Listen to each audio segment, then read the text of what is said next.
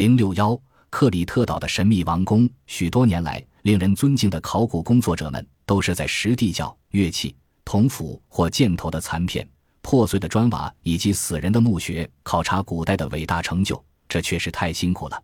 然而，不管你是如何看待这个问题，这种现状还将继续下去。人类目前还没有方法，不通过挖掘和对实物的研究，就把所有问题都弄明白。这种方式在考古这个行业废止前会依然如故。三千多年来，在地中海一带有一个荒诞的传说：传说在四千年前，地中海克里特岛有一个光辉灿烂的阿特兰提斯人的社会，他们专事贸易和航海，有着极高的文明程度。他们的物质财富和文化的发展都比大陆上的希腊早好几百年。但是由于岛上居民的纵情声色、骄奢淫逸，惹得诸神震怒，便下令海洋一下子将其淹没。西方人听起这个神话，皆是耳熟能详，也可能是源于麦诺斯人的命运。因为麦诺斯文明突然灭绝，据说是火山爆发，引发海啸的惊涛骇浪冲击克里特岛，并且毁灭了距克里特岛一百一十公里的整个希拉岛。后来渗出的熔岩积聚成今天的圣多里尼。到了二十世纪，麦诺斯文明及其成就渐渐在世人记忆中消失。除了那个流传甚广、有着半人半牛身的怪物米诺陶洛斯的神话外，有关克里特岛国王麦诺斯以及那个怪物藏身的地下迷宫，人们已遗忘了，因为人们对麦诺斯文明所知极少。然而，本世纪初有了一个耸人听闻的发现。英国考古学家艾文斯爵士发掘到麦诺斯首都诺瑟斯的遗址以及所属港口。诺瑟斯城本身就已足够大了，若加上港口居民人数，一定接近十万。而艾文斯最轰动一时的发现是一座庞大的建筑物，它是一个多层结构建筑，有几层住在地下。艾文斯和许多考古学家断定，这是一座王宫。它建造之奇，藏品之丰富。莫不令人惊叹。这座结构复杂、堂皇富丽的巨大建筑里面，以海洋生物、舞蹈女郎、雄壮公牛和以杂技演员为题材的壁画熠熠生辉、鲜艳夺目。其中更有不少石地窖储存着大批文物，以及一个近一米见方、以象牙包金加镶水晶和小片釉陶的棋盘。在类似接待式的铺路石板上，在看似国王的宝座上。以及门道周围，还有典型的麦诺斯建筑风格的那些上粗下细的柱子上，粗磨细琢的雪花石膏闪闪发光。一些考古学家和历史学者都赞同这是一座宫殿的说法。然而，德国学者沃德利克独持异议，他的说法听起来也有一定的道理。一九七二年，沃德利克在一本出版的书里所写：“诺瑟斯这座宏伟建筑，绝非国王生世居所。”而是亡灵或贵族的坟墓。沃德利克的依据是，大多数考古学家认定是用来储藏谷物、蜜糖浸泡，即能防止腐烂；石地窖则是永久性的安置尸骸的场所。墙上的壁画象征着灵魂转入来生，而且画面表明了死者在幽冥世界所必备的物品。对于建筑内存在的一些精密复杂的管道，沃德利克同样认为，并非为活人所设。应当是实行防腐工作的措施。沃德利克还提出了其他几项有趣的事实，以证实他的观点。如诺瑟斯所处的位置，若是筹建王宫，就不可能选中这个地方。理由是其他十分开阔，容易四面受敌。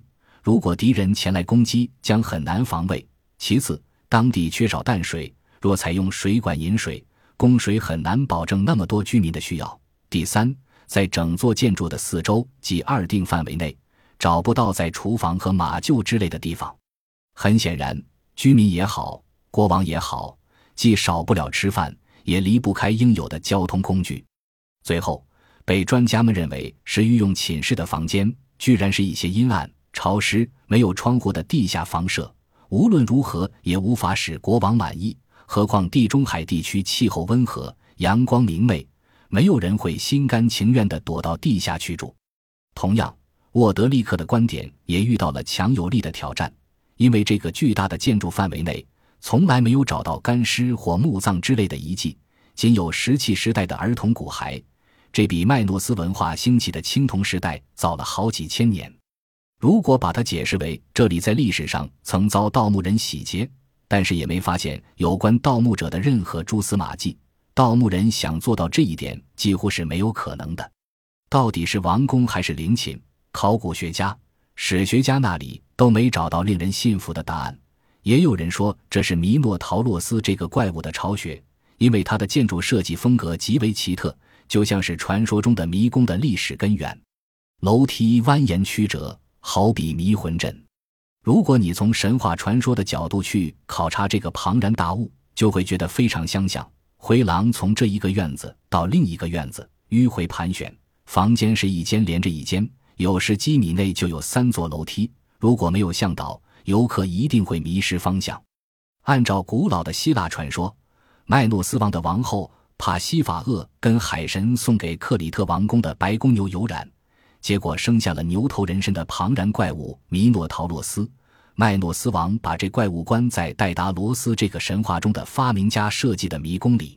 后来麦诺斯打败雅典人，要雅典人每年送上七对童男童女到克里特去喂这只怪物。